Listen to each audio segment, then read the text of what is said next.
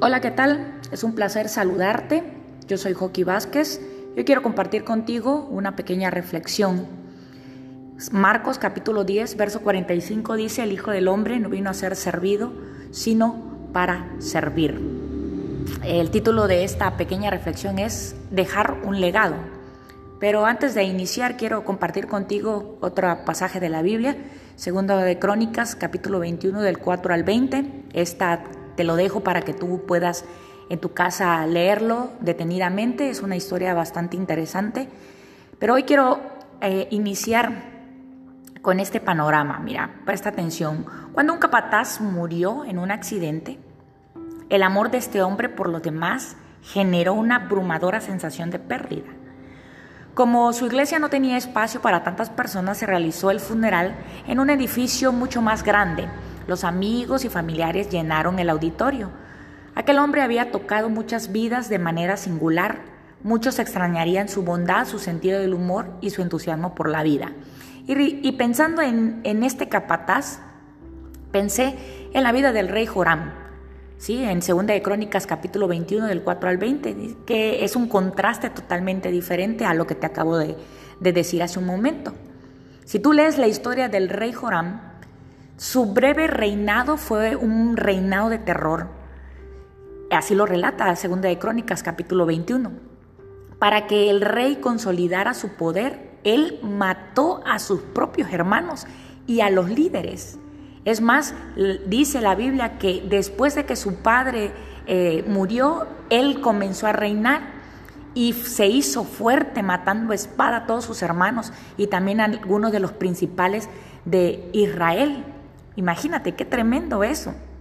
Tuvo que matar a sus propios hermanos y después siguió a Judá, siguió en Judá y los guió a la idolatría. La Biblia señala que murió sin que nadie lo lamentara. ¿Puedes imaginarte eso?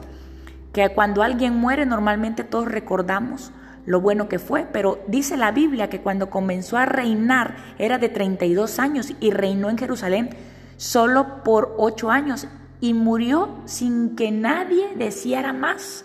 Es más, dice que lo sepultaron en la ciudad de David, pero no, no fue sepultado con los reyes. O sea, ni siquiera tuvieron, tan, ni siquiera tantito se tocaron el corazón. ¿Por qué? Porque lo que este Jorán había hecho no había sido bueno. Así que Jorán pensó que la fuerza bruta garantizaría un legado. Y así fue, en cierta manera. Lo que se recuerda de este hombre que era que era un hombre malvado y un líder muy egoísta. Aunque Jesús también era rey, llegó a la tierra para servir. Mientras hacía el bien, soportó el odio de aquellos que anhelaban el poder y este siervo rey terminó entregando su vida. Hoy Jesús vive junto con su legado.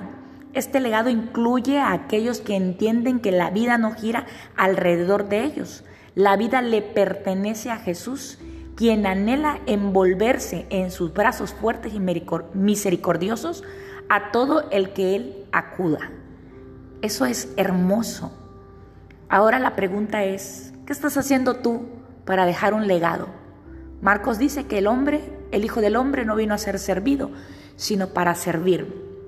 ¿Cuál es tu legado? ¿Qué estás dejando tú en este tiempo?